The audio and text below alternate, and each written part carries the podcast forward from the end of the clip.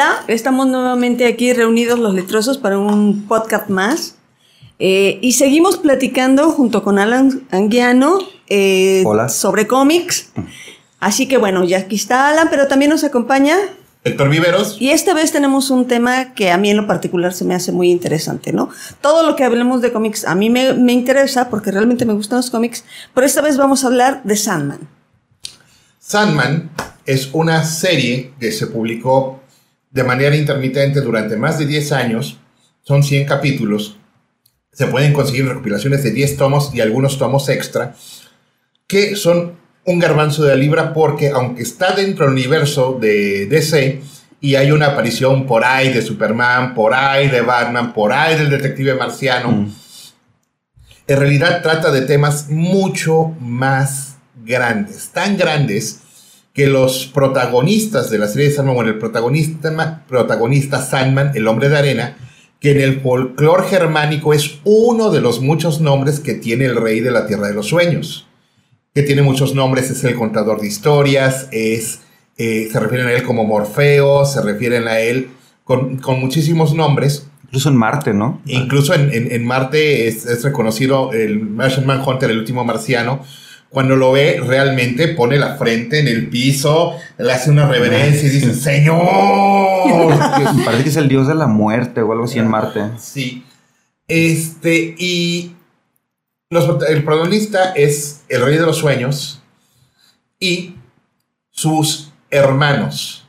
Sus hermanos que son fuerzas cósmicas en orden de aparición más o menos son destino, son sueño, muerte, delirio, destrucción, desesperación y deseo. Que por supuesto, deseo, como tiene que ser, es completamente hermafrodita. Mm. Mm. El Sandman es, es un personaje que yo creo que aunque su universo no está como tal escrito que es del universo DC, están todos. Pues es el sueño, ¿no? Eh, yo creo que la, la- para mí el momento más emblemático del Sandman es cuando baja al infierno. Sí, está buenísimo. Comienza la historia donde él está buscando varias varios Objetos de poder, objetos de poder suyos, entre esos su bolsa de arena, su casco, este, etcétera, ¿no? su gema. Su gema. Baja al infierno, este, se topa con Lucifer y es como que, bueno, o sea, no te voy a correr, no, pero tampoco eres bienvenido, ¿no? Y cuando, los, cuando llega y ve a todos los demonios, es- eh, le hacen reverencia. Le, le pregunta, bueno, es que tú qué poder tienes aquí, ¿no? Tú no eres nadie. Y dice, no, ¿cómo no? Yo tengo gran poder en el infierno. ¿Qué sería de los demonios si no pudieran soñar con ir al cielo? Y, y ahí es donde le- todos le hacen reverencia y lo dejan pasar. Sí, ahí. que de- curioso, Lucifer ahí es David Bowie. Está basado en David Wow.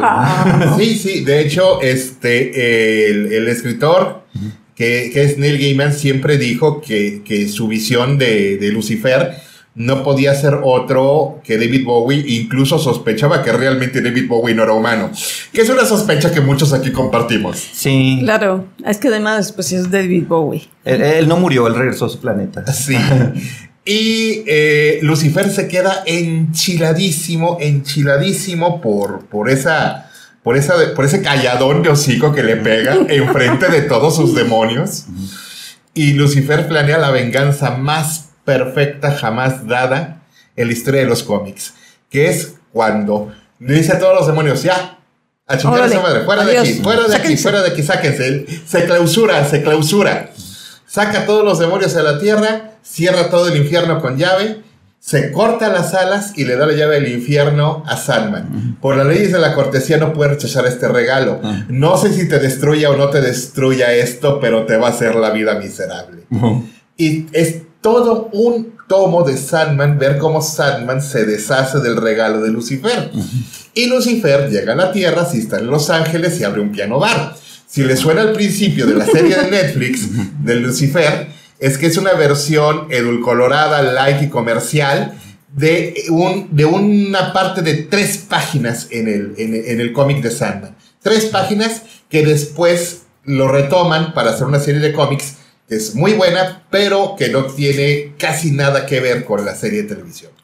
Pues de hecho, Sandman vendría siendo como el padrino de muchas series de Vértigo. Este, de ahí salió Lucifer, salió Fables también, salió los libros de la magia, que es también muy bueno. Este, pues dio pie a muchas series, ¿no? El que viene siendo Sandman. La muerte. Ajá. Tiene su- Ah, su la serie. muerte, la muerte. La hermana, la hermana mayor de menor, es Menor. La, la hermana menor de, de sueño es muerte y es una delicia. Aparece como, como una chica muy pálida, muy pálida, desgreñada, mucho delineador, con un ojo, con un ojo de Horus en maquillaje, una cruz egipcia, siempre en algún lugar, súper gótica ella.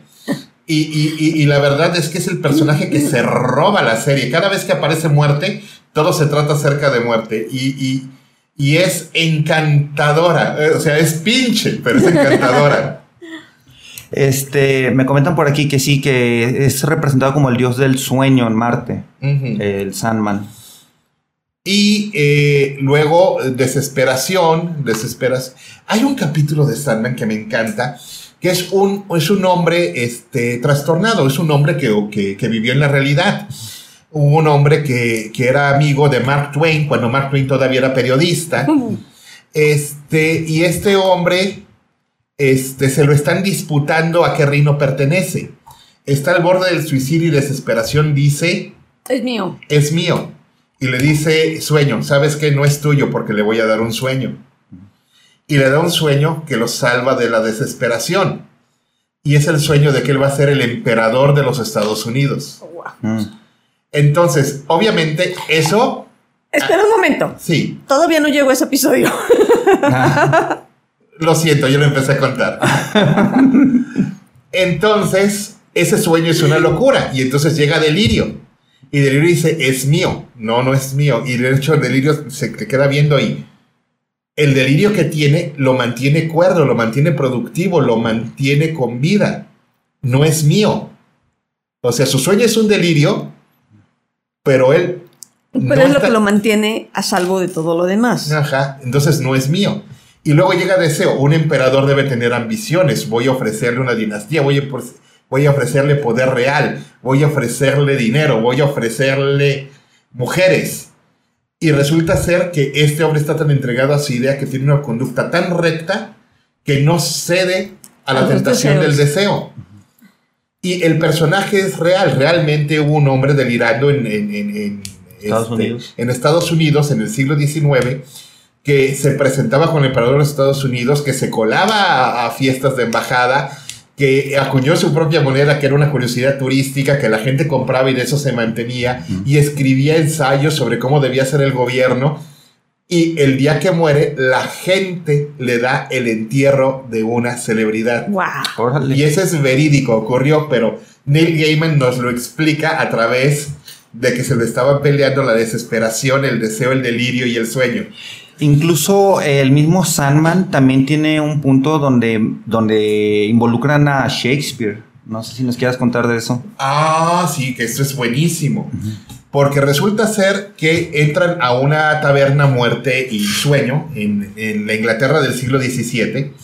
Entran a una taberna donde está el joven William Shakespeare hablando con el poeta Marlowe y diciendo yo quiero ser tan chingón como tú.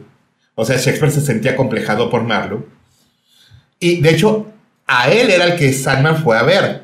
Pero mientras estaban ahí muerte y, y sueño, se encuentran con un tipo que dice que él no cree en la muerte y cree que es suficientemente necio para no morir, él no morirá. Y entonces se miran sueño y, y- y muerte y dicen, ¿se lo hizo tú o se lo digo yo? No, te toca a ti.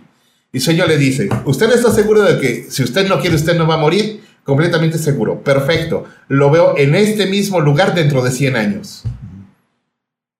Y el asunto es de que dentro de 100 años el tipo llega. ¿Quién es usted? ¿Cómo lo consiguió? ¿Qué hice un trato con el diablo? ¿Qué pasó? No te preocupes, no soy el diablo. Simplemente nos vamos a ver aquí a tomarnos una copa cada 100 años. Hasta que tú quieras. Puedes renunciar el día que quieras, pero mientras tanto, me vas a hacer el, el- el- el favor de, ¿De venir? de venir cada 100 años al lugar de bebida más cercano que hay este lugar. De hecho, se implica que algo tiene que ver que siempre hay un bar en ese lugar a lo largo de los años. Eso es típico de cómic. Ajá. Este, pero el asunto es que va con Shakespeare y le dice, mira, para que seas el poeta más chingón del mundo, te voy a dar esta llave. Que abre esta llave, mi biblioteca. La biblioteca de Sandman es de los lugares que más añoramos los retrosos. La biblioteca del reino de los sueños es donde están todos los libros que fueron soñados y que jamás fueron escritos. Eh, dato cultural breve. Este Joshua Abraham Norton. Conocido como Norton I. Sí, fue, fue el que se declaró como emperador de los Estados Unidos, protector de México en 1859. Sí, eso es cierto. Te digo, es un dato histórico real el que usa Neil Gaiman. y con ese acceso, Shakespeare se convierte en el mejor escritor de su, de su tiempo, pero Sandman le cobra, le cobra a Shakespeare con que vas a hacerme dos obras completamente originales y me las vas a dedicar a mí. Ah, sí. Y esas dos obras que escribe Shakespeare para Sueño son las dos obras más extrañas y, más vanguardistas de, de toda la, larga bibliografía de Shakespeare que son, y tú lo debes saber, La Tempestad y Sueño Noche de Verano. Exactamente. Sí. Y, entonces ahí Shakespeare queda, queda explicado a través de esto y también sale Marco Polo y también sale, salen un chingo de personajes históricos. De hecho, eh, es curioso porque también incluso involucra este, personajes de la antigua Grecia, o sea, mitológicos. Sí, sí, de hecho Orfeo, Orfeo, eh, Orfeo es, es, es, hijo de sueño. Sí. Sí. Ajá, y su madrina, la, muerte, es la quien le ayuda a tratar de sacar a, a Perséfone de ahí. Ah. Algo que no es spoiler, eso se escribió hace 2400 años. Más. No. Ah. Sale terriblemente mal. Ah, sí. Pues claro. No, pues dilo. Orfeo en los infiernos, sí. Sí, sí, sí. Este. Orfeo en los infiernos acaba con que a tres pasos de salir, a tres pasos de salir del infierno, Perséfone voltea atrás y se queda en el infierno. Sí. Y este eh, Orfeo es desmembrado, pero como es semidios no puede morir. Y su cabeza queda consciente en un templo durante siglos y siglos y siglos. Por ahí debe andar todavía. Lo desmembran estas... Las arpías. Las arpías. Ajá. Muy bueno, de hecho, ese, número de Sandman. Sí, sí, sí. Y bueno, en Grecia, eh, lo curioso que tienen los eternos es que cuando se presentan frente a ti, mm. ellos no tienen una forma definida. A través de lo que tú concibes, a, través de la cultura que tú tienes, del sistema de pensamiento que tú tengas, es como aparecen frente a ti. Sí. Por eso este, su ropa siempre está actualizada y su apariencia está, está antropomorfizada. Por ejemplo, cuando la ve el marciano, él lo ve como una entidad marciana.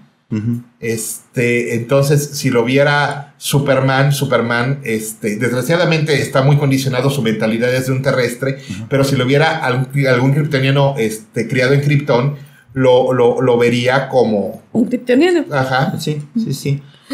De hecho, e, eso me recuerda mucho al episodio. No creo que era, una película de Monty Python, cuando van al cielo. Ajá. ¿Te acuerdas que llegan todos? No, está padrísimo y todo, pero el que no es de esa religión no ve nada, así todo. Pues yo veo todo blanco, ¿no? Es algo muy parecido. Sí, y, entonces las broncas que tienen estos seres eternos son broncas, pero así completamente fuera de cualquier dimensión humana.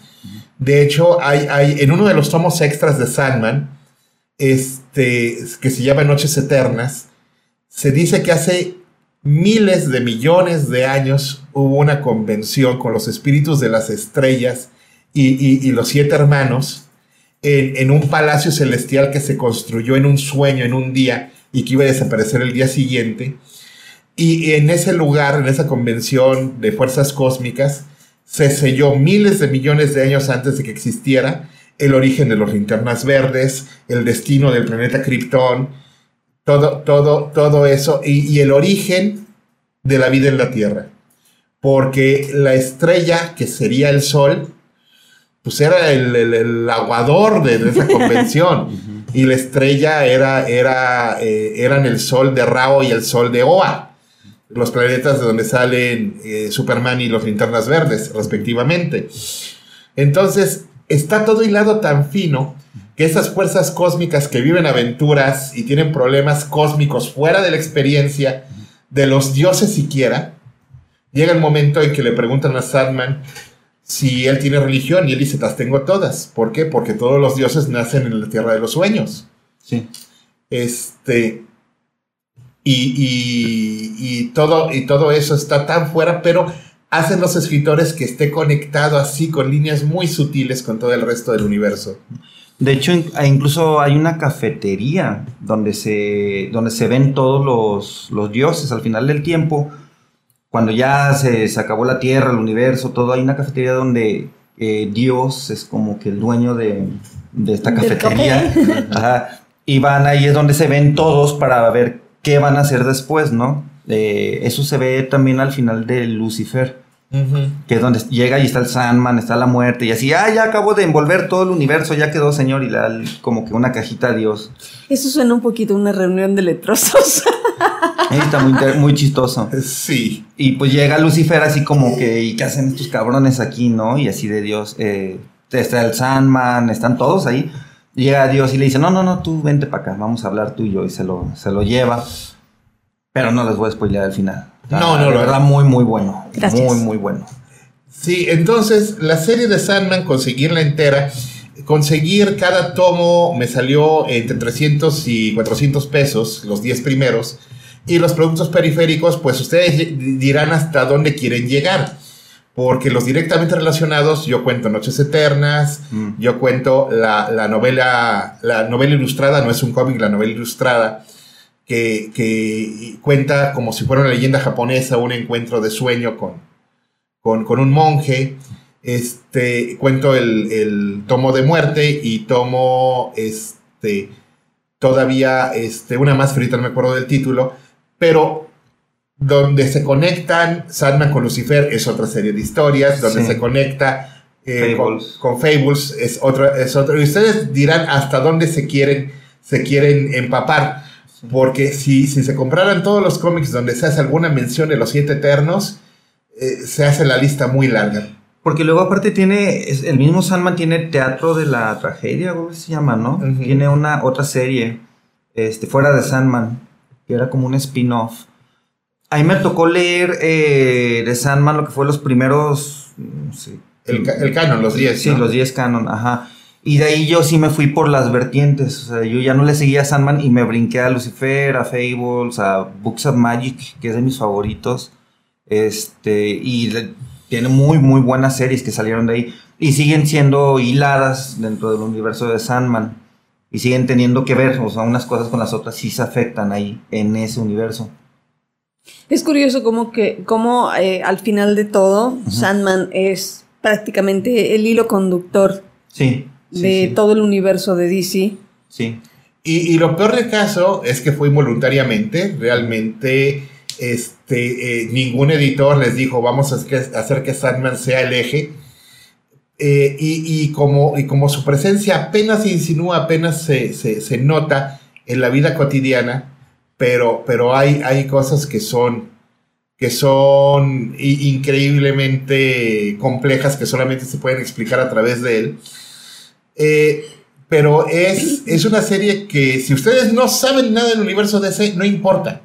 Sí, Pueden leerlo completamente por su lado. Es cierto. De hecho, cuando termina la, la serie de los 10 tomos de Sandman, Neil Gaiman se gana el premio Jorge Luis Borges de Literatura Fantástica y al día siguiente de entregárselo cambian las reglas para que la novela gráfica ya no pueda concursar porque se iba a ganar todas.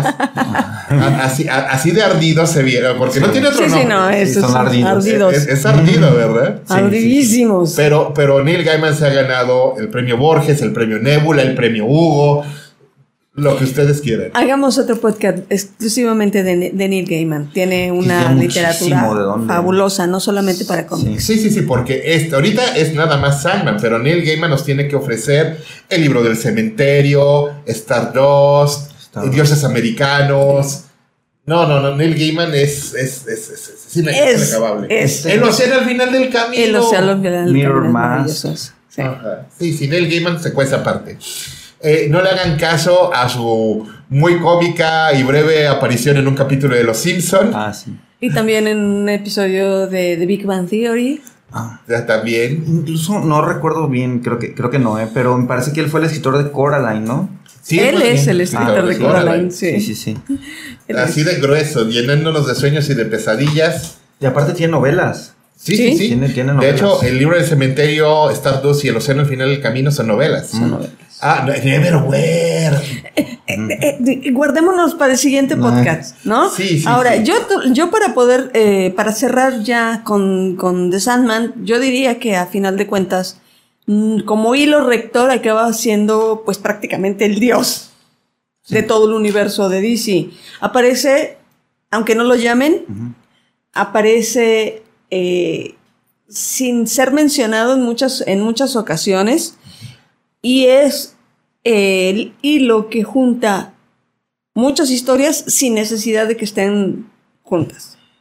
Sí, a mí se me hace eh, dentro de los dioses que maneja ese universo DC, se me hace el más importante. Él, este, por los hilos y por cómo se conecta con todos. Y te fijas, mm, aunque no le caiga bien a Lucifer, eh, llevan cierta este, amistad, cierta eh, colaboración. Igual con muerte, igual con deseo, con, con todo, incluso con el marciano. O sea, él está involucrado casi en todo. Sí, porque, mira, desesperación y deseo aparecen en, en momentos muy específicos en la vida de las personas y si tienes suerte no te cruzas con ellos de manera directa. Muerte es la, un- la última con la que tienes que ver, ella la vas a ver únicamente al final de tu vida. Destrucción renunció. No me ocupan a mí para matarse entre ustedes. Destrucción es, es el nómada entre ellos. Destino, Destino está en su jardín, que es el jardín de Borges de los jardines que se bifurcan, y no saca de ahí, y no sale de ahí. De hecho, es ciego, y por lo poco que habla, hasta pensarías que es mudo. Pero con quien tenemos que ver todo el tiempo, Delirio, Delirio también, no se, no se le parece a cualquiera, No ni todo el tiempo. cualquiera. Este, pero, pero estamos en perfecto contacto todo el tiempo con el reino de los sueños, la ensoñación. Siempre. Y hablar de la ensoñación como el reino de Sandman, la ensoñación eh, es- se merecen libros y libros y libros las cosas que, que hay ahí, que tiene personajes que me encantan como su secretario. Para ser el secretario de Sandman tienes que haber sido primero su heraldo, que es un cuervo. Tienes eh, este, a, a su bibliotecario, que es, que es un espantapájaro cabeza de calabaza, que es un encanto, Melvin, porque maldice como marinero, y es el único que quiere muchísimo a su jefe, pero jamás lo va a admitir, pero es el único que le mienta a la madre. Ah, sí. Des- Ha- Hagamos algo antes de que producción nos corte. Vamos a, vamos a, a invitar nuevamente a Alan Anguiano que nos acompañe para que sigamos hablando de, de, de Sandman, Muchas gracias. para que sigamos hablando también de Neil Gaiman, y toda su, su relación, y también de Batman. y también Ah, de Batman. Sí. Pero por lo pronto, des- nos despedimos. Alan, muchas gracias por estar con nosotros. Muchas gracias por invitarme. Sí, Héctor Viveros. Y Arcelia Ceballos. Nos escuchamos la próxima. Hasta luego.